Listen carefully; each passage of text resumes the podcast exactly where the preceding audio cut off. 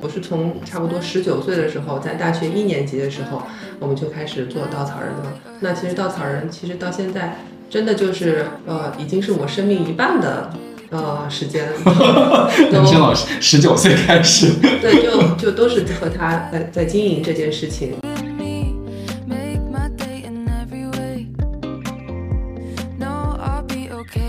们还到勘察家俄罗斯那个地方去看熊啊，那有的时候熊也没有，急 急得不得了，我们自己画个熊啊，真的假的？就 是这种情况啊，让让大家能够有熊出来是吧？啊，呃，熊出没。I had no doubt in my mind we would make it far. Now I fear a change. One time to stop. Waiting for an 旅行到底给人什么能量？界就是这样，不按照你的就是对，不按照你的意愿来转移。我觉得就是最后你到底感受到什么，这才是你最后获得的我们说的内心的力量的那个部分。旅行是打开一个可能性，是允许世界来改变自己的这种可能性。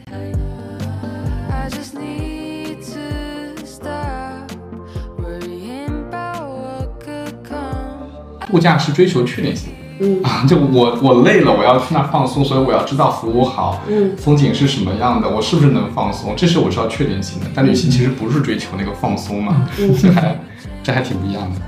旅行就是需要有允许未知和不确定性的发生。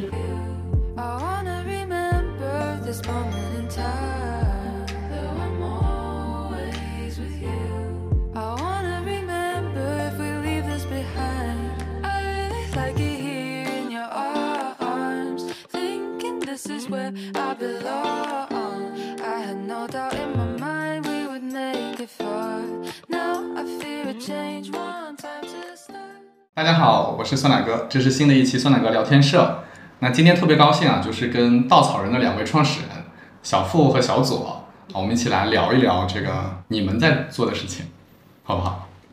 好，呃 酸奶哥，我也是，其实我也我也是今天第一次见小付和小左啊，所以你们在公司里面现在也是这么称呼吗？是是是，我们还是自我介绍一下吧，酸奶哥。呃，我其实一直是酸奶哥的这个听众，对，然后就是酸奶哥的有好几期节目，我都是反复 呃二刷三刷的。然后我呢是稻草人的创始人之一，我叫小左，呃，平时在公司里大家也都是这么称呼的。嗯，对，我觉得自己现在叫小付，确实是，哎、有点不太好意思，所以我试图改了自己叫阿富啊，效果不是很明显，毕竟之前叫了好多年啊，所以大家还是喜欢叫我小付啊，嗯我们都是就是尊称就小字辈的，小字辈啊，那个，因为我之前嗯虽然没有见过你们，但是我已经听过很多，不管是从肉肉那边啊，还是从参加稻草人的团，然后那个领队会讲啊什么，也都是叫小小付小左的。对，那就是我们用一个问题开场好了，嗯就是因为你们创业其实也蛮久了嘛，嗯啊、今天如果你们在跟别人介绍稻草人的时候，你们会怎么讲稻草人？稻草人是一个什么样的地方？嗯这是个特别深奥的问题。嗯对，特别我觉得看起来是一个蛮好讲的问题啊，真的要讲清楚它啊，还是有点深度的啊。因为稻草人本身我们就是一个无形的产品，就像不像我们做个杯子啊，或者做个手机，你可以看到它一个什么啊，用用用一句话来描述它呢，真的也蛮难的啊。那呃，我之前想了一下，就是说，如果以我现在这个状态来说稻草人啊，我自己觉得呢，嗯，它更像一个载体，载着一群人出去旅行。其实这个载体载了这群人以后呢，从这个岸载到另一个岸啊，我们期望在这个载体当中呢，其实是把这些人的状态变好，我们就叫做在做旅行的过程当中给别人带来，你简单说就是积极的状态吧，啊，或者我们说啊内心的力量啊，旅行当中给人带来内心的力量。嗯所以稻草人更多的，我在我看来的话，它像一艘船一样啊，它其实就是载着这些啊各各行各业的人啊，各种各样的，当然是年轻人伙伴啊，出行再回归，从而让他们发生一些变化啊，发生一些呃自己的感悟，这么一样的一个公司。嗯，好，这是小付的定义。那小左呢？对，我觉得我很，我还是很认同小付说的。然后，当然小付说的可能是从一个外部的视角来看待，把稻草人当成看成这样的一个课题。啊，然后从我来说，我觉得换一个视角的话，其实我们是从我是从差不多十九岁的时候，在大学一年级的时候，我们就开始做稻草人了。那其实稻草人其实到现在真的就是呃，已经是我生命一半的呃时间。年轻老师十九岁开始。对，就就都是和他就是在在在经营这件事情，就和他在一起。所以在我看来，就是稻草人就是我生命的大半部分。嗯，这都是稻草人。那当然，就这就是完全我自己和我个人更主观一点的这个视角来看它，这就是我一大半的生命。嗯嗯，那对，这是你的视角嘛？那对一个会来参加稻草人活动的人。啊，比如说像我，对吧？嗯，那你你你会怎么跟我讲呢？就是呃，我觉得一直都说，就是如果我呃我的生命如果不是因为旅行，其实不会走到现在这样。它其实非常大的改变了我的人生，呃，就是当然我觉得是好的改变，带给我生命中非常多的呃力量和能量。其实我们为什么着重在，呃，花了很多精力在打造旅行的过程、旅行的体验，也是希望像小胡说的这样一个载体，通过我们的打造，能够让每一个进入到旅行体验中的人进来之后，能够获得我曾经获得过的相似的、相同的这样的能量。嗯，我觉得这是我和小付非常共通的嗯点，就像他说的一个载体，一艘船。当然，因为。这稻草人是个旅行是个载体，只是现在呃在呃经营稻草人的人不只是我们两个人，也越来越多了嘛。呃，就像今天你在我们办公室看到的，那可能是很多人都一起在这艘船上啊，大家都心中怀有这样的一种美好的愿望，一起在可能一起努力划桨。嗯嗯，哎，那既然说到旅行啊，不管是它是个载体也好，还是美好，就是。呃，旅行到底给人什么能量？就是你你们你们会怎么来说这个？啊，这个也是个挺好的。嗯，我觉得它是一种，嗯，比如说爬山吧，啊，每个人可能这个状态会不一样啊。我就就举爬山这个例子，嗯，爬山也是旅行当中一个场景吧。你爬前的话，你可能很兴奋啊。结果去了以后呢，你就满头大汗啊，爬的过程当中呢还很累啊，爬到一半时候呢还骂人啊，觉得爬也爬不动是吧？然后很多时候还要喝水啊，还要拍照啊，中间你就会有些事情就发生了啊，慢慢的你会有些变化，比如说你的心情可能一开始是很开心的，之后有些艰难啊，有些热身体感受，但你的队员又鼓励你啊，让你加油啊，然后到了山顶以后，你觉得风光特别好啊。之后你可能就是呃下山的过程当中的话，又碰到了几个当地的劳作的人啊朋友啊，哎，你又看到了一些不同的状态，你的心情又会有些新的变化。如果你的领队足够优秀的话，他给你放音乐啊，鼓励你唱歌。等到你到下山的时候，你可能会发现哇，我自己今天很厉害，攻克了一个我以前没有攻克的一个一个一个难关啊，我来对了啊。或者有人会说，我跟一群人在一起就是不一样啊，嗯，跟上海时候是不同的啊，坐在家里面不同的，你看。他的这个心境状态，就随着这些外境，随着这个过程啊，随着这个载体的发生，他自己也发生了变化。嗯，这只是里面的一个情况。所以，他其实，在这种时空和场景当中，人他自己是会有很多东西发现出来的，啊，转变出来的。这种变化就是你看我刚才说的，就是旅行当中的话，是自然而然的场景啊。只是举个例子。嗯，所以就是我的理解就是说，旅行其实是。呃，跟我们日常生活不同嘛，所以它其实是一个特别的经历，会把你说的那种变化给带出来，对吧？你会体验到那种变化的过程。我们叫啊，我们给它专业的几个词定义叫探索啊，你得先去探索啊，嗯，然后这当中有很多体验，是吧？你会经历呃，不管身体的体验还是啊，就是呃自然界的体验啊，各种体验的输入，没有体验过的啊，再有一些交流啊互动，还有一些分享啊，它整个过程。就会让人有新的东西流入，然后有新的东西流出，嗯嗯，发生变化，嗯嗯。我觉得就是你去旅行有一个是非常确定的，就是你去旅行就是想要呃呃离开现在生活中的确定性，嗯对吧？然后嗯我们才说去旅行。有一句有点老套的话，就是嗯遇见未知的自己嘛。嗯对你对自己的很多了解，其实是需要客体给你反馈的。就是那这种课题来自于哪里？那你就得把自己的这种体验的边界或者认知边界去打开。那对人来说最难的是打开自己未知未知的领域，也就是 unknown unknown 的那个部分，因为你不知道你不知道的部分。嗯那我觉得旅行是让你，呃，我当然可以通过看书啦，对吧？因为我我也不知道我看到哪一段可能会触动我。那当你把整个人的肉身、身心一起抛到一个未知未知的这样的一个场景中去，你的嗯感官啊各种方面其实都是会充分被打开的。嗯，或者说叫沉浸式的体验嗯啊自己的边界。我觉得其实是旅行是打开一个可能性，是允许世界来改变自己的这种可能性。哎，那如果这样来理解的话，嗯是不是意味着，呃，要发挥这种意义，或者说要获得这种能量，嗯旅行要不断去到自己陌生的地方？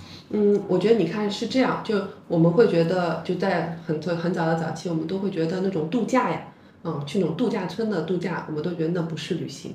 哦，我就后来一直在觉得为什么呢？因为你看，你去的度假村是个连锁的，嗯哦，呃五星的，然后它的服务的标准其实是非常已知的。虽然无论你说你你去到呃一个 resort，比如随便啊，就是在他是在丽江也好，他是在巴厘岛也好，还是在大溪地也好，你对他的服务标准是很一致的，那你只是去放松一下，但你不是去说呃允许丽江来改变我，或允许巴厘岛的文化人文来改变我，嗯你只是换一个地方放松你的身心身心而已，嗯这是你的度假需求，呃，它不是我们所说的旅行需求。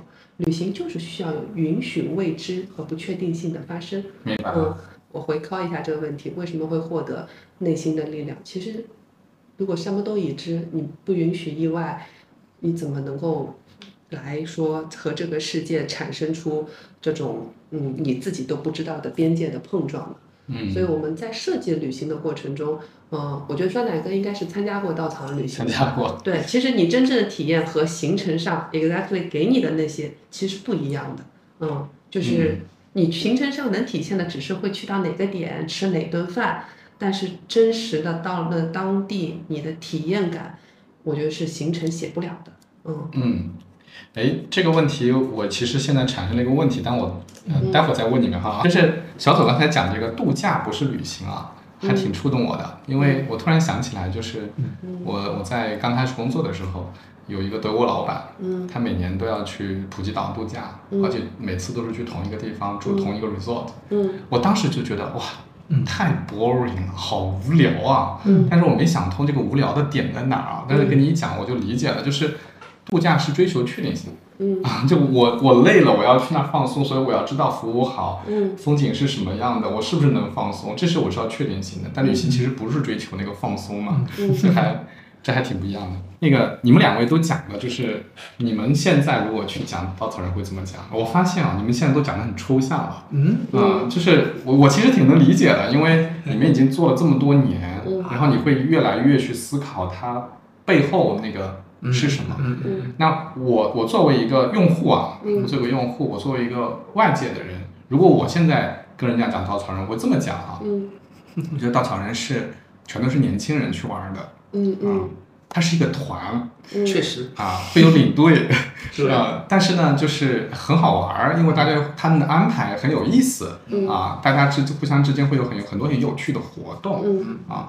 然后现在稻草人团呢，也不是像以前那样，大家觉得好像年轻人都是要穷游的，现在都嗯。呃有有很多线路 plus 的线路都还挺好的，对吧？吃的也挺好，玩的也挺好，也挺开心的。啊。这个是我我会去讲的嗯。那个那个点哈、是的是的。那讲这个点，我我其实就会就会想问啊，就是 很多年前我听说稻草人的时候，那个时候旅行社或者旅旅行团在我们心中的印象是很不好的，嗯就都是戴着红帽子，然后举着个小旗，然后导游在那叭一顿讲，然后上车睡觉，下车拍照，对吧？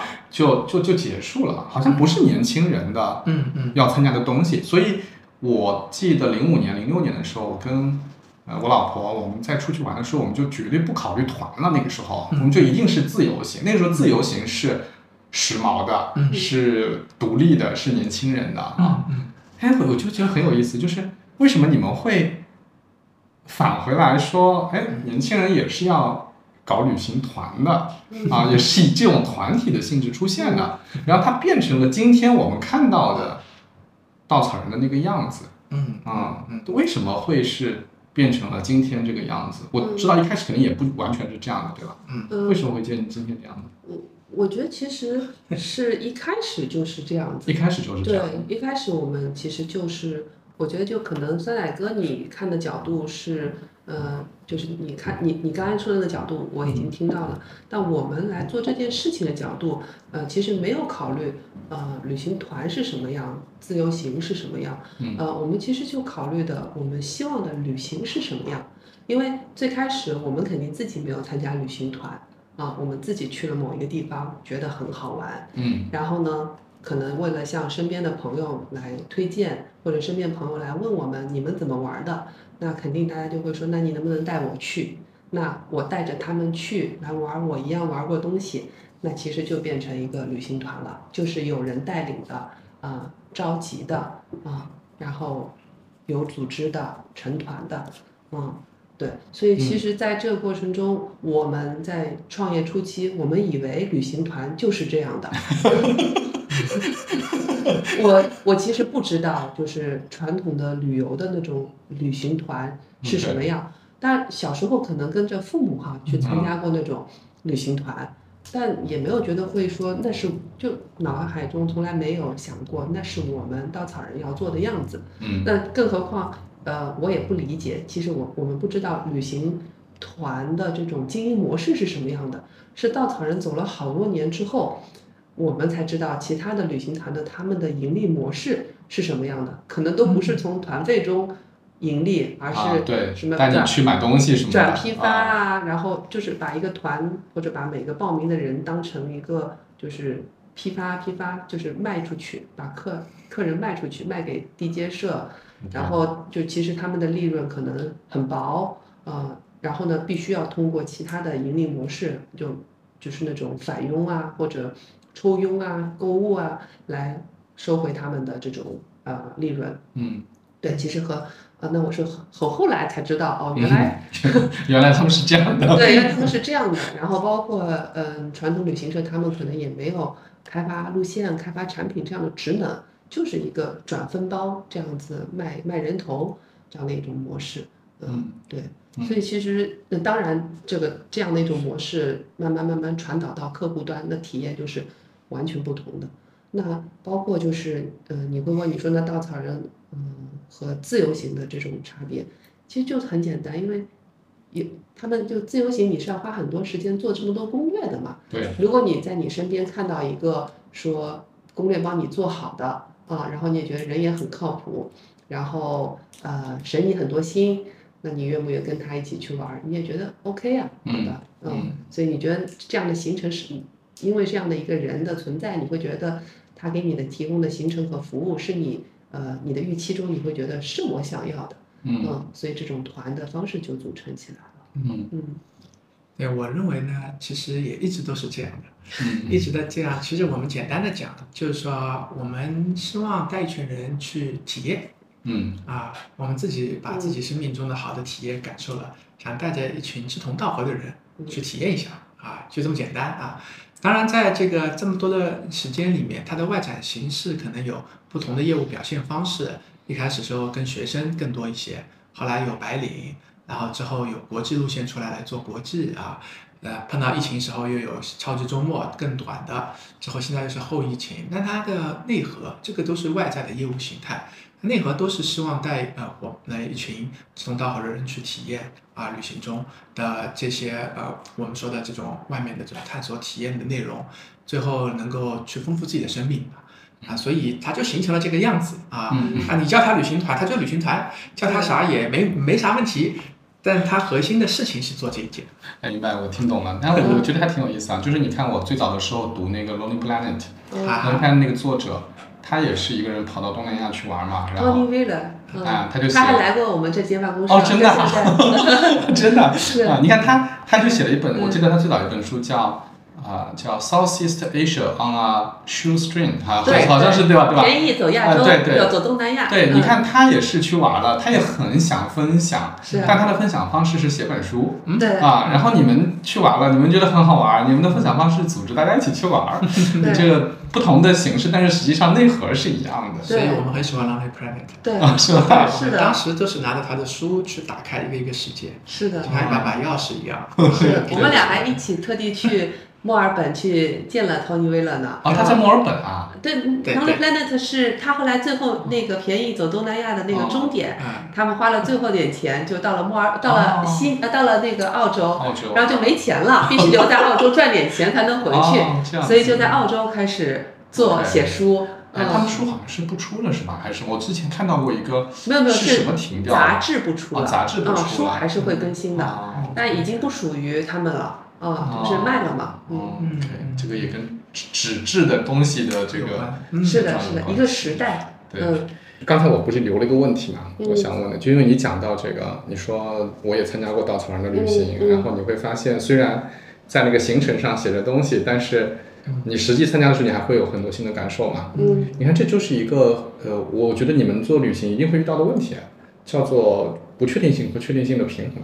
嗯。啊，就是一方面，大家去旅行的时候，你要写清楚我们住什么酒店啊，嗯。我们会看到什么呀。嗯。我我那次去去崇左的那条线嘛，哦。然后就去看那个那个那个那个叫什么猴来着，什么夜猴来着？嗯。啊，就是看那猴，然后大家那个领队其实看到猴的概率还是非常高的。啊。但领队还会有点担心，说，哎，我们也是有可能会看不到猴的，嗯。啊，看不到，他就会有担心这个对，然后就正好那个一起去的那个呃团友就会说，哎，他说上次我们几个人去那个也是一个团去追那个蓝眼泪，嗯。结果就没追到，嗯。啊，没追到，然后有一个团员就很生气啊，就他不能接受这个不确定性，嗯。啊，我觉得这是这是一个方面，就是你肯定要有确定性，嗯那另外一方面，如果全都是确定性，就不好玩了，对啊，对吧？就得有很多的不确定性的东西出来。那这个在你们去做这些事儿的时候是怎么去权衡这个事儿？嗯。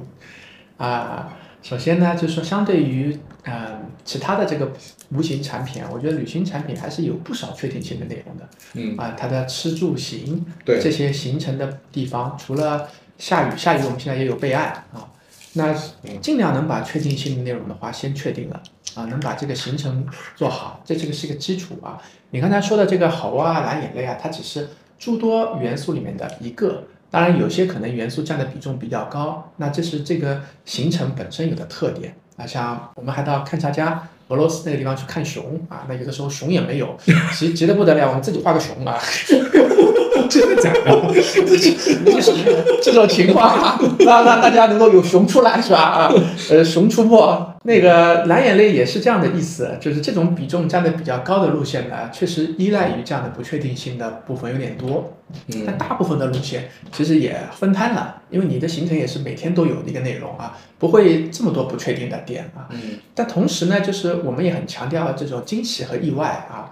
比如惊喜和意外也会分很多层面，比如说有人过生日，这是基基本的，可能他突然间有个生日，他也没想到啊，就会发生了啊。路上看到一个什么当地人啊，很有意思，和他产生了交流啊，这些都是旅行元素中的一些啊。当然，最大的惊喜和不确定的就是你团队中的人，嗯还有你的领队啊啊，这些人在一起产生什么样的化学反应，产生什么样的交互，你毕竟跟他们要吃吃住在一起，有一个七天的时间，还是蛮能影响的，互相。对那这种化学反应，我们讲的可能就是缘分啊。那这些不确定的事情的话，实际上也是很美妙的啊。我们没有办法去规范它有多少，实际上我觉得也不需要规范它有多少。每次来你都会有一些新的不同的点啊，这个就是你参加旅行团这样的方式，天然就会有的一种点。那把能确定的部分呢，尽量确定；不能确定的部分呢，我们就能够做好连接和交流。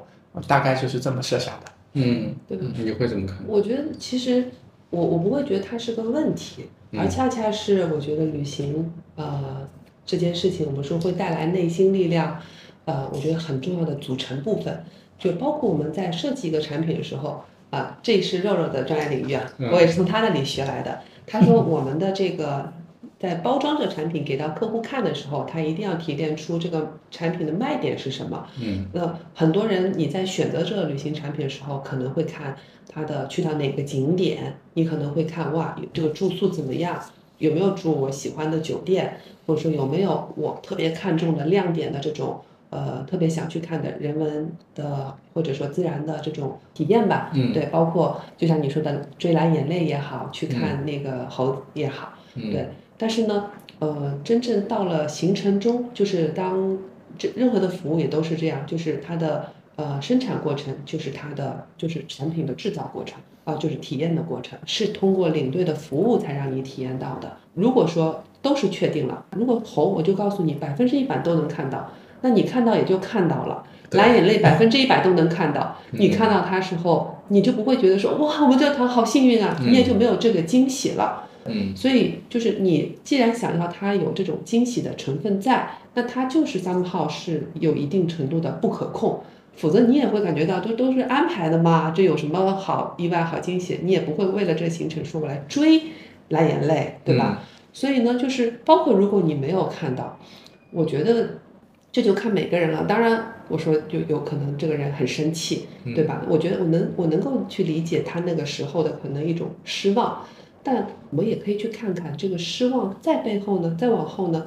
他是不是也能最终 learning，就是这世界的自然很多东西，其实大多数其实是我不可控的，我只能和他去遇见，但我当我遇不到的时候，呃，我是没有办法被安排的。哦，我觉得这也是能够大家对这整个生命、整个自然是可以产生一种敬畏感的。嗯，这对于我们日常 routine 的这种生活里，地铁的班次这么的准时呀，其实反而也是一种跳脱和一种感悟。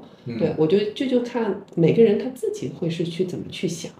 而且呢，我觉得还有一个层面，就是因为我们的领队、我们的供应商一定是会齐心协力合作，想让大家看到这个行程中的蓝眼泪，嗯或者说是猴，对吧？嗯那你其实也，他和你去就是个人自由行的时候肯定是不一样的。嗯你会看到，就是组团的时候，这一群人他们这么努力的在为你去看到猴，在嗯在在努力呀、对吧？那其实你也能感觉到说，哦，有人在为我用心，有人在为我达成愿望，嗯而大家都努力了，至少。对对 是祷告是着猴快点出来。对，其实我觉得就是人和人这种的感受，其实是就并不一定是最终的那个结果。当然，最终的结果很重要，它就是一个项目中的一个关键节点或怎么。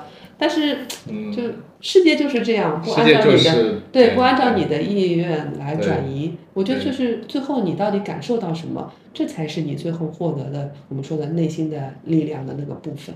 嗯，对我就想起来上次我去那个，就领队就早上说，哎呀，今天不要出大太阳，因为会很晒。啊，我们我们来放首阴天吧，然后是是？然后第二天说我们今天要这个最好有太阳，我们来放首种太阳吧，这个领队是不是情商蛮高的。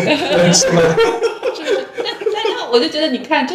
就就就是人类原始的这种快乐，不是人类原始的这种迷信活动，寻求一种内心的这种感，觉。但我觉得，但我觉得他对，就像你说，就 像小付说的，这很很很聪明啊，就是这样一来。一下子，首先把大家都带入了，我们一起来祷告吧。这个对对就是这个有没有成，你也有你的一份。然后呢，又另外又给大家传递了一个信息，叫做它是很随机的，嗯 咱们只能求，求不到也没办法。关键是他是有人格魅力的，对对不对？对嗯，对这是核心。哎，那这就到另外一个问题了，就关于领队的问题啊。就大家都觉得我，我遇到过所有参加过稻草人旅行的人，都会觉得领队特别重要。对，啊，就是觉得啊，我们这个团之所以嗯，很有意思，是因为领队很有意思，或者说领队很会带动大家。是。啊，我之前听肉肉说过嘛，就是、呃当然这是之前的版本了，说大部分的领队还都是兼职的，对吧？对，啊，今天也还都是，那对我，但我们现在越来越多的斜杠青年啊，数字游民啊，嗯。所以其实呃提供了蛮多的领队库吧，嗯啊，这样的带队的人的时间也在变长，嗯所以以后也可能不分兼职和专职这么明显了，，OK，啊，更多的天数来统治。其实现在的这种市场啊、其实给我们提供了以往更多的资源。嗯其实顺便我也可以打个广告嘛，就是欢迎大家来稻草人当领队。对，嗯就是他，我们其实就按照他的还是兼职的，按照工作天数来算，嗯，嗯而且其实就是三号它 base 在哪里都不是很大的关系，因为带团其实对于你日常居住在哪里其实都可以。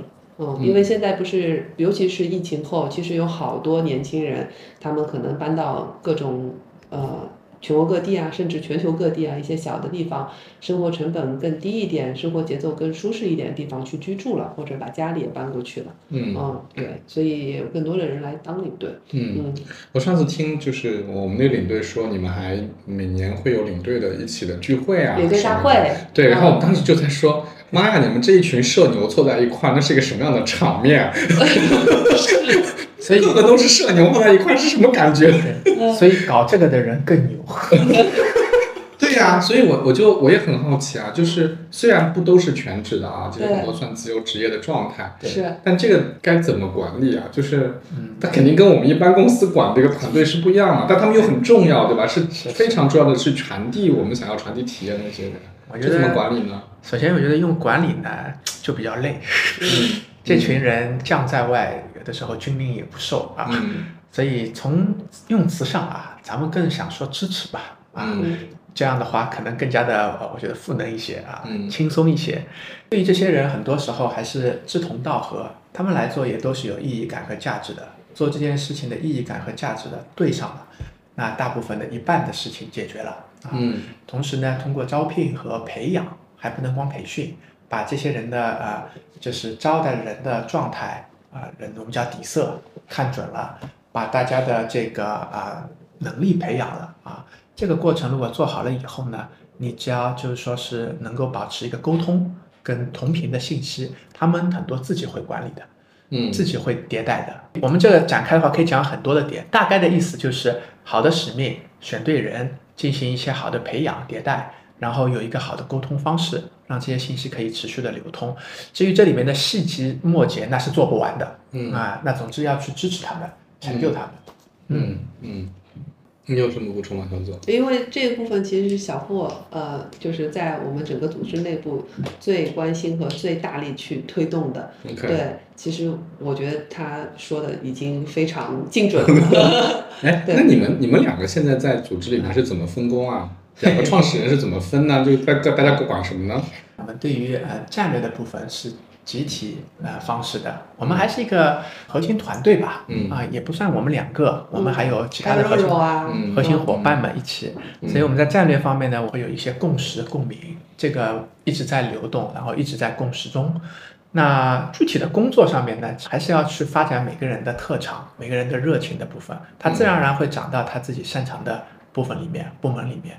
比如说我我比较在乎呃领队，在乎人啊、在乎组织建设和发展啊，嗯所以现在我还管了公司的 HR 啊，管了这些内容，那就是跟我自己的自己关注的内容会有关啊。小泽也有他关注的内容啊，嗯对他所关注的啊，你说说。嗯对，因为我们其实这里还是肉肉帮我们，其实把就是整体的主营的，像酸奶哥你在我们网页上看到的所有这些、呃产品和运营的这部分，最重的那个部分，其实肉肉在负责我们最主要的生意。对那嗯其实我现在慢慢的做的很多，就刚才在跟你聊的，就是光品牌的部分呀，还有一些和对外的合作部分呀，还有我们现在开始呃生长出来的企业业务的部分。新的业务部分吧，因为嗯可能我觉得就是对于一旦到了很成熟的业务中，我觉得可能我自己的能力也就不是那么擅长了，反而是一些新的事情，啊、就依然还会觉得说很有动力去去零到一的事情，对，嗯就是对于探索新的事情是什么样的，就会特别有动力。哎，今天稻草人多大规模？就是人员，啊，呃，正好一百个人吧，好像。正好一百个人 对，就就是全职的员工，啊。嗯 OK，领队有多少人？对，有差不多四四百，个。有四百个领队了。四百左右，嗯嗯，OK，哎，那四百个领队，平均一个领队一年会花多少时间来带带队啊？嗯，还挺不一样的，就嗯不同的，我们也分就是专职的领队，他可嗯能还是以就主主要的工作精力放在稻草人或者以稻草人带队，他为生的。一百天，100这天是嗯还有一些呢，就是工作的伙伴，嗯对那我们也开放，以前是十十天左右，嗯目前呢，现在可以更多的人涌入，大概可以一年也可以参与个三十天的时间。OK，嗯。听起来特别像我们这些培训老师，啊，有有的培训老师他讲课讲的多，他一年讲一百天，对对对，这个数字都差不多，感觉。是吧？嗯哦，对对。对那我说明我们是科学的。没有，这是自然形成的吧？嗯就是说明那个人的安排自己的时间，嗯。就是他也不能就是太满对晒得太满了也不行，也得要恢复。对啊哎，那我觉得可能真的有点像，因为嗯让培训老师你在那个工作的时候，你也是密集输出嘛。对但对，其实他也是要求你密集的去关注别人，输对出你的能量。对对是，很很累啊。就是你像我，我的有的老师还行，我就不行。我讲一天课，我得歇两天，啊对，否则我回不过来，对吧？就是你特别那个。然后我我在想，就是领队们肯定也是一样。第一，他在他不光是体力上的付出啊，嗯就是有有有，上次我听一个领队说什么去鸣沙山还要背西瓜上去，然后就爬都爬不动了，还要背西瓜上去这。是体力跟精神的双对对，然后那个精神上你要照顾那么多人，对吧？一个队二十个人，你要照顾那么多人，然后有的人有这个问题，有的那个问题，你还要让大家很嗨，这个输出真的是很厉害，所以他就需要足够多的休息，所以我觉得一百天也的确挺多的。但是呢，因为强输出啊，我觉得可能事物都是呃呼应的吧。你输出的多，付出的多，强度大，有的时候你回应的东西也是非常多的，嗯，对，它是互相的过程。这个事情就回到了，就是刚才小左最开始的说，他说旅行给他能量啊，我们讲课其实也是一样的。啊如果一个讲课老师讲的过程中只有输出，对。他没有能量回馈，嗯。他撑不下去，他会累得要死，对吧？对对，但只有说你真的就喜欢这个事情，你你一边在输出，你一边还有能量回馈，就觉得嗯。很放松、很开心，嗯。而且非常锻炼人的就是成熟度啊。比嗯。如说有的时候你一个团可能并不是处理的特别好，那看到反馈哇，我对你这么好，但是呀，还是没有达到我的预期啊。对，就比如说 蓝眼泪没看到，很生气啊。对那就会有那嗯就是我我作为你的领队，我可能就是为这件事情就做了很多很多的努力，但呃嗯事不随人愿嘛，对不对？嗯但这个时候，马上下一个团又在，就是箭在弦上了。嗯你怎么调整自己的心态？嗯是啊，所以其实这时候就真的是需要我们呃稻草人内部的人，嗯，我刚才小胡说的嘛，要给到支持，而不是管理嘛，就是对就如果他这样，其实他对领队很受伤害的，嗯，对，是是，很有可能他在下一个团中被治愈了对，嗯啊。嗯那嗯从此他对于这个反馈的事情，对他自己的这个冲击，他就会有一个度，嗯，他会有一个了解啊。他就在这样的一次次过程当中的话，嗯很真实的，而且这种反馈都是非常即时的反馈。团结束了就会有反馈给你啊。这样的过程当中的话，强大起来。你这个真的启发了我，真的真的就是就是我我我们在上一个课嘛，嗯你看啊，就是老师上课的时候，他其实用的课件很有可能不是自己写的，嗯他只是比较能够讲，啊后面有一个团队，比如说一个公司，他可能一个团队嗯做了一套课件，然后嗯老师们哎你们都出去讲，讲的很好，对吧？嗯但是他如果是个管理逻辑，就像你们对领队一样，如果是个管理逻辑，嗯这个老师他不是自我，他的那个重要的能量都花在 follow 你的要求上面，嗯对吧？就是啊，你这一步要怎么做？他那个全是消耗，他嗯那是纯消耗。嗯你你只有给他足够多的空间，让他自由发挥的时候获得能量，嗯，他才能够发挥的好，对吧你？说的这部分对就是他的个性化的部分。对对对，得得让他们出来。嗯，嗯个性化的部分也是生命能量，对。生命他自己生命本来带的东西，那种状态啊，让它还原出来，对。那他在这个当中的话，自己就会充电了。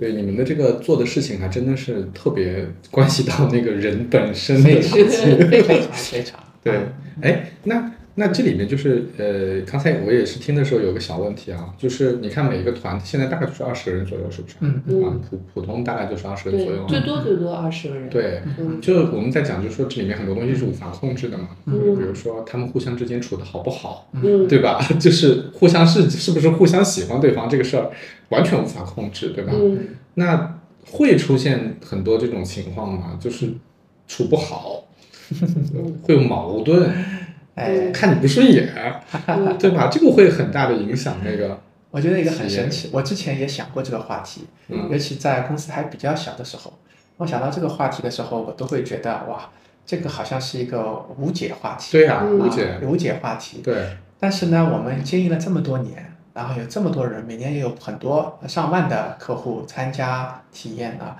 嗯，蛮神奇的。我经常去问我们的领队队员怎么样啊，嗯通常得到的反馈就是队员很善意啊，蛮 nice 的，嗯然后人都是啊一群就是乐呵呵的啊这种状态。那我们没有办法去说这里面肯定有啊，那不没有是不可能的。嗯但是总体到现在为止，这个呃正能量和正面的积极的状态还是很多。所以我觉得这个跟一种叫呃你是谁吸引谁还可能有关系，嗯就是你的文案、你的图片，还有你很多人都是口碑营销过来的，他喜欢这种方式，他推荐他的朋友来这个地方，他的朋友跟他长得也差不多，可能啊才会来这个这个点。嗯所以我们这个生意很多就是叫口碑营销嗯啊出来的这个人啊，形成了这样的一个状态。我觉得这个非常重要，就是你跟谁在一起形成什么样的状态，嗯那个是一个比较大的范围。至于里面那些细节和那个点，那肯定有。哎，这个时候就拼啊、领队的情商了，就凭大家在一起的缘分了啊嗯。我们很难去说这里面的一些细节的部分点啊。当然，我们也在优化一些方法和操作，但总体我觉得目前来看这么多年那些内容，大家来的人长得还挺像的。哎，这个是不是就是如果出现这种情况，是不是就是你们自己会说，就是这个这个条线很吃领队，是是叫吃领队吗？你们是这么说的吗？你太厉害了啊！你是干什么的？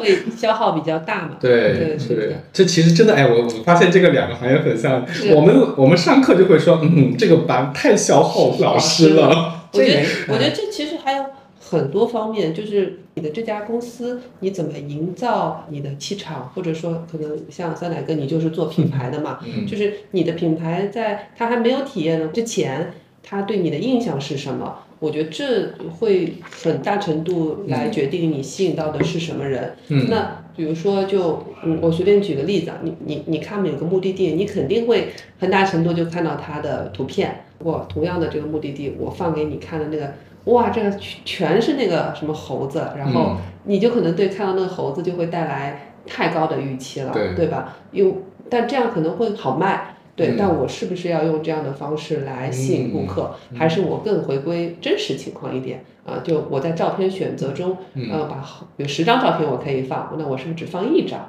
对，嗯。还有比如说，我到底要不要用一些非常网红的，然后就是甚至有点造假的这种嗯。照片嘛，对吧？来吸引大家，嗯迎合一些大家那种口味，嗯。那可能你来的人他就会更冲着这个来。嗯我觉得这还是你方方面面传达出去的这个气味 chemistry 到底嗯有没有对上、啊？那更何况其实。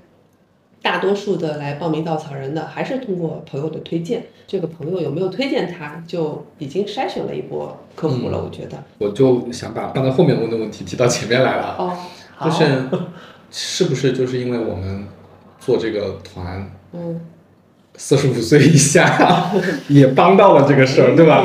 是不是？就是都是年轻人嘛，你果然有悟性。年轻人比较比较容易在一起相处。嗯呃，我觉得这里面其实当初是为什么定了四十五？我觉得当初是因为我们无知，呃，因为对，因为我们自己这么年轻的时候，嗯我说实在的，就是在我自己，比如大学刚毕业二十四岁的时候，我觉得四十岁以上的人都好老啊，呃，对，这我说的是当时啊，对扎心了。但那我现在肯定不这么想了，因为我自己也是这个年龄的人了，对吧？就是好老了，真的不知道怎么，当时都觉得我不知道怎么老法了。不知道怎么跟他们这种人怎么跟他们。说话，对吧？对，就是刚进公司的时候，四十岁的人可能都不只是我的老板在，嗯在外企里面嘛，他是我老板的老板，呃、的老板，可能哦我都觉得不就是就我不知道，就如果我们想说用一个旅行带给他内心的力量，那我都不知道他到底喜不喜欢我。嗯。我现在所就是设计和创造的旅行，我不知道这些人的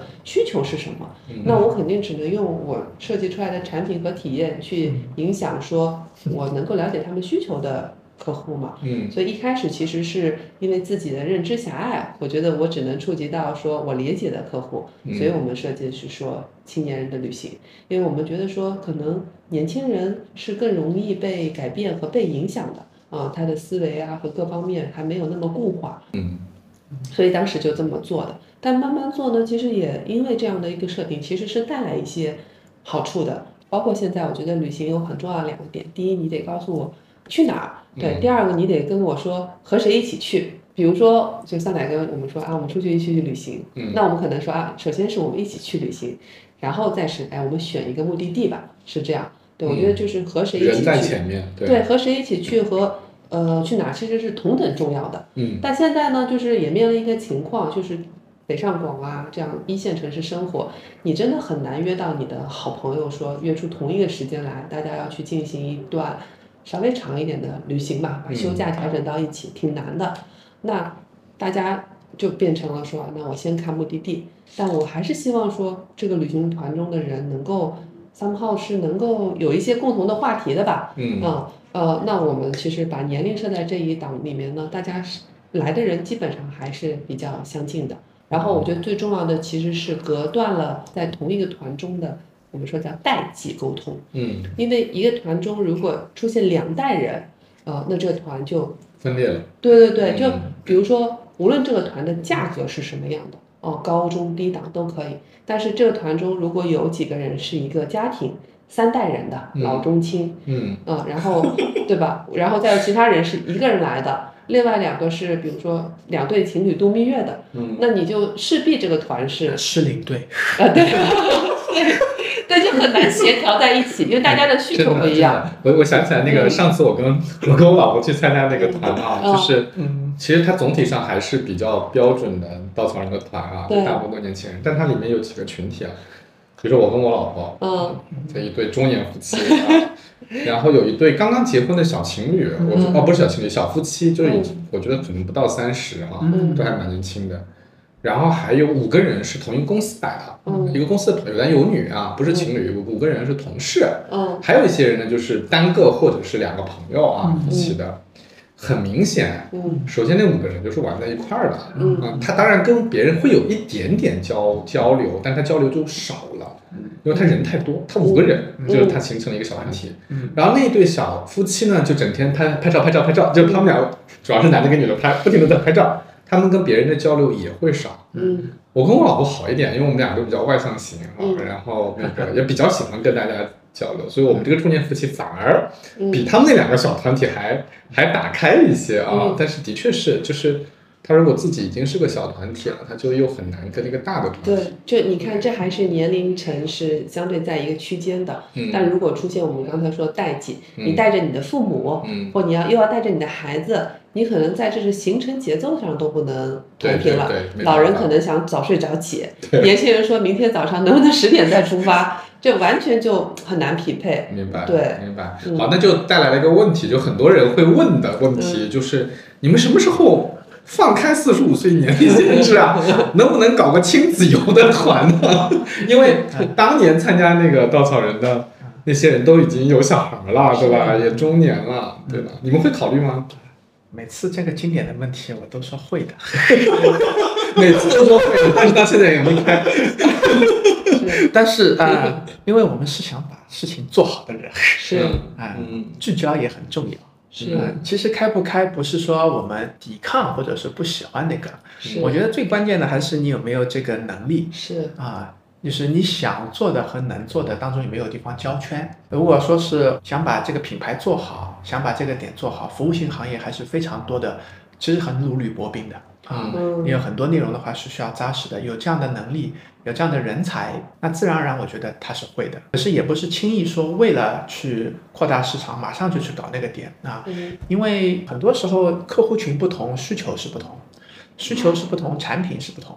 啊，产品是不同，领队可能的呃培训方式也是不同，所以真的往后面深扎的话，那个才是比较负责任的说，能够到了开的时候啊。嗯，那我们现在目前能够把青年人服务好，其实还是一个比较大的课题，所以这个课题我们主力还在解决这个问题上面，嗯想要精进一下。嗯。嗯哎，小付讲的挺好的，他把那个他把问题拆了，他说：“嗯你看，嗯要服务好你说的这个四十五岁以上或者是亲子游的团，你得领队也不一样，对产品也不一样，耶，对对吧？做产品的人也得不一样。都不一样。嗯，对，其实看起来都是旅行，对实际上是完全不一样的生意了啊。是的聚焦。嗯，嗯，所以这里就是这的确是挺难的，听起来。好，第二个问题啊，就是年轻人在一起，尤其是就是男男女女啊什么，嗯大家就会很容易的就会往社交的方向走嘛。嗯我我记得好像之前看到你们跟谁合作过一条相亲线，是不是啊？啊，嗯有吗？我都不知道。那 你 不知道？有有有什么来着我陌上花开。哎，对对对，陌上花开，是是是还合作了一个相亲线啊，就是你们会觉得这个是一个，就是尤其是有单身男女嗯参加的这个团，他一定会要带这种诉求吗？呃，无论他带不带啊，就是嗯我觉得这可能是呃每个人个人的一种，就是他自己来判断他的需求。但我觉得从稻草人这一端，我们不会自己说稻草人是一个 for 相亲的嗯旅行，或者说我们也不会把呃社交作为一个稻草人的这个标签社交不是，我相亲我知道格局小，啊。社交也不是吗？嗯因为之前其实有挺多讨论的啊，嗯就我们肉肉都讨论过这个问题啊，嗯就是感觉之所以是个团，嗯对吧？就其实不就一群人要在一起嘛，不然他就自由行了。是嗯，对吧？他他在一起，他难没有社交不是一个主主要因素吗？我们肯定还是主打说这个旅行，我们去探索这个目的地，嗯我觉得是最主要的。就在这过程中，势必大家会产生一些社交啊、social 啊，但我觉得这不能把它就标榜成一个目的。OK，对，那在这个过程中，你还要吃饭呢，那我对吧？你不能说我们就是一个呃，就是吃饭的旅呃你们你们也有吃饭的对团，你还记得我我对，我或者我觉得报那个，这就这就倒过来了嘛，就是可能我嗯如果我们主打一个美食之旅，对对那可能就是吃吃饭和品鉴美食是一个主题。那我们一般把这个美食主题去挖深，对吧？那如果说我们是一个社交旅行，那我就应该把社交给互动，呃，嗯给挖深，然后中间就是不停的穿插啊、社交啊、人的了解啊这样。但我觉得这不是稻草人我们想要做的，嗯我们还是希望把呃这个目的地的真实体验给打造出来、挖深。那这过程中有社交，就跟有吃饭是一样的。嗯，嗯小左刚才说那个吃饭，我当然他想他要说饭桶公司嘛。没有没有，哎呀，嗯。这个我也是，我得给酸老哥澄清一下，咱是做旅行的啊，咱们是旅行公司，咱不是相亲公司啊。对，啊，咱们出过可能这样的路线，也是嗯。点缀一下。嗯。那我觉得这个呃 social 啊，这个事情呢，就是旅行里面的话的一个天然的东西，就是你人出去了，它是个基础就是我们通过这个 social 的话来更好的认识彼此，认识人。但我们其实主打我们很明确的，我们的主打是 connection，嗯就连接啊。嗯这 connection 我们还专门去定义了它啊。嗯就是它还有几个维度啊，我们有 connection 跟目的地的连接啊，你跑到敦煌石窟，跑到这个美好的这个呃大山里面啊，了解这个目的地，你之前不知道，你现在跟他因为有一个人介绍讲解，你跟他有连接了，哇，原来伊斯兰教是这样的，藏传佛教是这样的，啊这个就是一个连接。你还有和当地人的连接，有很多地方的人跟的生活方式跟你完全不一样啊，你跑到那个啊约旦有贝都因人啊。反正各个地区都有他的这个少数民族的生活方式，那你跟这些人也是有连接的，这是 connection。还有我们跟我们自己团队的人，从不认识到认识，到回来成了很好的朋友，这个三个维度的 connection，用一句比较啊、呃经典的话讲，就是啊、见天地，遇众生，懂自己啊。这样的一个过程是我们想要去提拔和做的核心，也是我们觉得所追求的。那它跟社交之间的关系呢，其实就是社交只是里面的一个基础，其中的一个 connection，也一个方一个一个功能或者是一个开启啊，嗯。你都要有这个点的，嗯。但不仅仅是只满足于这一个追求啊嗯，其实我们是有这么一个想要做 connection 的这样一个追求在后面。明白，嗯。哎，这就跟上次我问那个北辰青年的宋超的区别了，对吧？就是他的核心说我要做的是年轻人的社交，嗯。然后社交有很多的形式，比如说旅行可能是其中一种形式，嗯，对吧？但是你们是非常确定性的说，我做的是个旅旅行行。对，啊，但是旅行的过程中有会有社交的这个成分在里面。因为不管是呃消费者购买的时候，他主体卖的是这个旅行目的地产品，还是我们作为旅行者创立的公司，嗯。我们对于目的地是很有情感的。嗯。嗯，对于呃很多目的地的地方啊，西藏有这个珠峰啊，然后像这个呃撒哈拉沙漠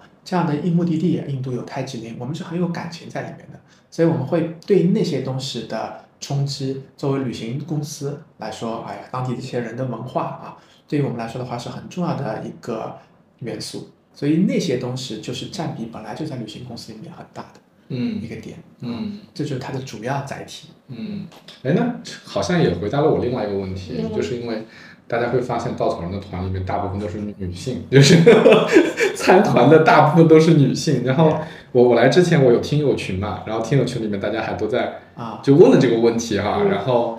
呃大家也同时发出了那个灵魂拷问，说男生都去哪儿了？嗯 这这，当然我的群里也是女生比较多，然后大家说男生都去哪儿了？是呀，我们的核心依然是旅行本身的话，嗯那其实我这个问题也不是一个特别重要的问题了，好像。啊那无非就是可能男生相对来说没有那么喜欢在团里去旅行，大概是这么回事吧。但其实也不仅如此，就是包括我们之前也都问过那个像 Lonely Planet 的那个 Tony 嗯 Miller，、然后他说他们的用户也是女生多，买买买书的啊啊，他是自由行啊全球现象。嗯对，而且不是中国啊，这是全球的，嗯也是女性多。然后包括我们之前和就是呃和像穷游网啊、马蜂窝呀他们的人聊，他们应该是自助旅行的吧，嗯，也是女生多。对，所以嗯其实不是说跟团是女生多，而是好像出去旅行，不仅在中国，嗯还有包括在全球范围内都是女生多。为什么呢？你们你们有讨论出什么 背后的原因吗？我我确实我也不知道，啊，也许男生我有两个洞察。啊压力大。对我感觉一个呢是旅行这个内容，就像我发现它是一个无形产品，你买的时候你也看不见，很多内容它还是比较偏感性的，嗯比较偏情绪价值的，因为一张图片一个目的地就心中种下了一个种子啊，嗯它这个产品就是比较偏就是说呃感性思维为多的，那女生可能对这个方面的接触和敏感度天然就会多一些啊，也会多一些多一些想象力吧。然后男生我觉得不是不出去旅行，男生出去旅行的话还是有一些功能性的点在里面的，比如说比较硬核的徒步啊，他很知道自己要什么。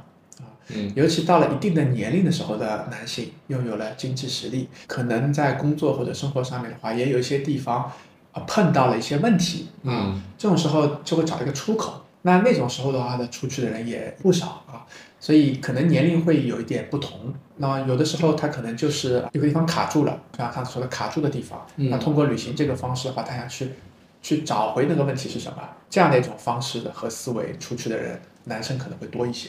所以这个当中就有一个年龄的不同，但总体确实这么一个感性的内容的呃一个产品，确实是女生进入的更多一些。明白，那就听起来很像购物啊，这就是男生追求确定性的，人家购物，大家去京东，然后就买什么，买完就走了。对啊，女生要逛一下那个，你之前老板都去同一个 resort 那对个度假，对他追求就是确定性。对，女生叫喜欢不确定性。我逛街，我今天也不知道要买什么，但是我逛一逛，我就知道我要买什么了，大概是那个概念啊，那这种感觉。哎，好，这个是一个特别好的答案。OK，哎，那回到那个你们俩创业的这件事儿上面，就做这个事儿到现在为止，对你们来说最有意义、最有意思的地方是什么？最没意思的地方是什么？我想一想，最没意思的可能就是做财务报表吧。你要你要这个吗？你自己要做这个吗？对我也不做也得看呗。啊嗯对，面对这些就是工作，工作啊。然后创业的时候没这一趴啊，嗯一开始时候并不是为了直接为了赚钱做这个事情的，这方面思维呢就是不是这么强大啊。嗯，啊，这跟智商有关系，我觉得 啊，自我剖析一下。不要谦虚。但我觉得有意思的事情，我觉得很清楚。嗯自古以来都是这个状态里面，就这么多年里面，我感觉啊，人和人的正面关系是最有意义的。对我人和来说人的正面关系。啊，人和人有积极的创造这样的互动啊，就是刚才说的 connection 啊，一直在我心中，我觉得它非常有意义。嗯比如说我们现在采访就很有意义啊，嗯啊，我们在交流，我们在讲这个背后的内容点，这时间就流得很快，那肯定比我觉得看报表时间来的 很多啊。对，有笑声，有交互，有回应啊，嗯一样，你把它延展出来到这个团队当中，到旅行的过程当中，跟队员的过程当中，这个 connection 啊，这种互动的模式、互动的关系，在我来看就是一直很有吸引力，这个是我的感受吧。嗯，小左呢？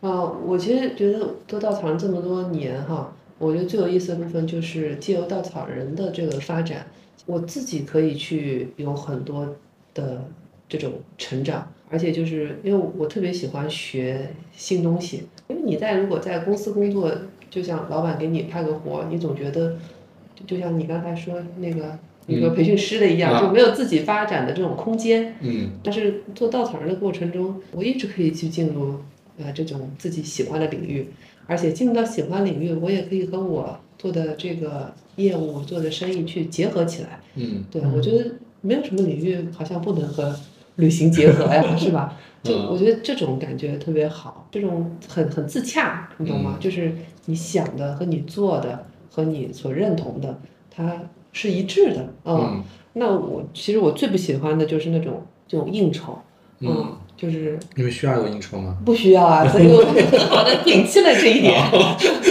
嗯，嗯对，就那种其实，哎，我觉得特别嗯费人啊，就嗯可能就是你像什么吃吃领队，对对吧？吃对对吃 就，哎，那种我就受不了，或者被老板指派去做什么事儿，我就啊，那我也受不了，嗯。谈到是一个非常做自己心之所向，嗯。自己有 passion 的这样的一个人。嗯，那接下来的嗯。就是发展嘛，因为稻草人也开了好多条线啊。当然这几年疫情耽误了挺多啊，但是之前你们也已经早就开了很多国际线啊，什么就是国内到国际，然后有长时间的、短时间的、嗯周末的，甚至是 city walk 这种，对吧？好多好多。目前有一些什么计划吗？会做一些什么好玩的，在稻草人这个载体上？我们还是比较专注于做，首先我们就专注于做我们说的旅行这个载体嗯啊、这个我们在疫情期间也也也考虑了很多，因为疫情期间其实冲击是蛮大的，对啊，真的真的蛮大，但是好像没有找到另外的载体，对我们来说既有啊、物质又有精神的回馈这么明显的，所以我们想把旅行这个事情的话，真的是再能够可持续的做下去。嗯嗯，嗯。所以呢，这里面我们觉得在这个大的呃内容上面的话，还是比较聚焦的。把旅行载体做好，你就可以做，就光做呃，除了年轻人啊，嗯。然后啊，我们的有一定阅历的啊中年人，还有以后都是啊，可能银发时代啊，嗯。就 life journey 啊，这个其实本身这个品牌做，如果能够持续的做人的这个旅行的服务和好的体验的话，本身就有个五年可以十年可以去深耕的里嗯面的点啊。那然后我自己还有一个就是啊，我觉得做稻草人的这个内容里面，如果能够提供一些向善的事情，对我来说也会觉得很很有意义啊，嗯商业向善啊。我们有这么多领队，领队周围还有这么多生态圈的老乡，当地的目的地啊，嗯然后咱们如果能够把这些 connection 能够正面的输入输出，把这些领队更好的发展啊，成以后更多的斜杠的可能性，然后对当地目的地，甚至对我们地球吧，嗯做一点有意义的贡献啊。我看我看你穿了帕塔高尼亚，也也也，我觉得这是有可能的。我也很向往往这些方面的话，能够更多的我们说 giver 吧，嗯有一些有些赋能，有些 giver，那我觉得就很有意义了。就开家公司也能够嗯不虚此行吧。嗯嗯，嗯。我充分的认同小付，对，因为我们我觉得印象特别深，因为像今天那个咱们录这期的时候嗯。是二零二三年六月一日，对吧？儿童节，对，我觉得不仅是儿童节，就是嗯。去年这时候上海第一天解封，对对对对。哎对吧对。然后是是，然后在家里其实封了两个月，就嗯我们其实业务全停了嘛。对，当然当时也焦虑的，然后我和小付还说，哎呀，如果稻草人真的就说呃开不下去哈，嗯因为也不知道什么时候解封嘛，这嗯业务什么时候回来？你说我们做什么呢？然后我们俩怎么想？其实，哎呀，就想了，可能想了，每人想了十分钟，也觉得好像其实也想不出来有别的更比做旅行有意思的。嗯。呃，其实也就觉得说，呃，如果真的稻草人倒了啊，那无非就等到什么时候好了，就再重启，再做稻草人，嗯。就这样。啊、甚至那时候跟我们最主要的几个核心成员，包括肉肉啊什么的，然后肉肉他们都说，嗯，他说，哎呀，我可能家里有点压力哈，我也得出去打打工，但只要你们什么时候召回我们，我们老哥们老兄弟们，我们就回来了，在一起干。我说，哎呀，那有这样也就就行了啊。嗯因为 so far 的确没有看到其他像小付说的，能够把自己的呃理想和现实，还有对所谓意义感，呃结合的更好的载体的吧。因为人总得去 do something 吧。嗯嗯，那可能对小付来说，对我来说，我们生命中的这个 something 就是旅行。挺好的。真的真的找到一个载体真的不太容易。在我听友群里面说我要去采访你们两个，他就会说，哎，顺便问一下那个能不能去找个工作，就是因为觉得不是说缺一个工作，而是说，哎，感觉跟旅行相关的做的事情就会让人还可以啊，可以啊，大力发广告，我们真的很需要，因为 就是呃是的确是这个阶段旅游复苏了，我们在招招人。对哦，对就是因为之前也收缩了一下，是吧？在疫情期间，是对吧？是？嗯，我们真的有好多岗位在招人。比如说来说一下什么岗位哎，赶紧赶紧，好多好多。做旅行产品的就有，啊？做产品，啊对对，做公司企业文化的建做企啊企业文化就是你们现在活 to 动 B 的那个哦不不不，就是专门为雇稻草人的企业文啊化的，啊啊！像内部的企业文化。对内部企业文化，就有点像雇主，因为我们要向四百多个领队来、来沟通啊，这样的。做设计师的也有，嗯。因为我们对图片和需求也是很重要的一个传达口嗯。啊，方方面面吧，蛮多这样的职位。哦很多职位，好，对，做落地活动的 好谢谢。多。大家这个对这个旅行有兴趣，对稻草人有 有兴趣的同学，赶快哎怎怎么投简历？我我可以把链接发给你。好的好的，我我待会儿贴在那个节目介绍里面，就可以投这个。OK OK，好的，那差不多，好就这样，好，谢谢谢谢小付，谢谢谢小付，嗯谢谢，拜拜。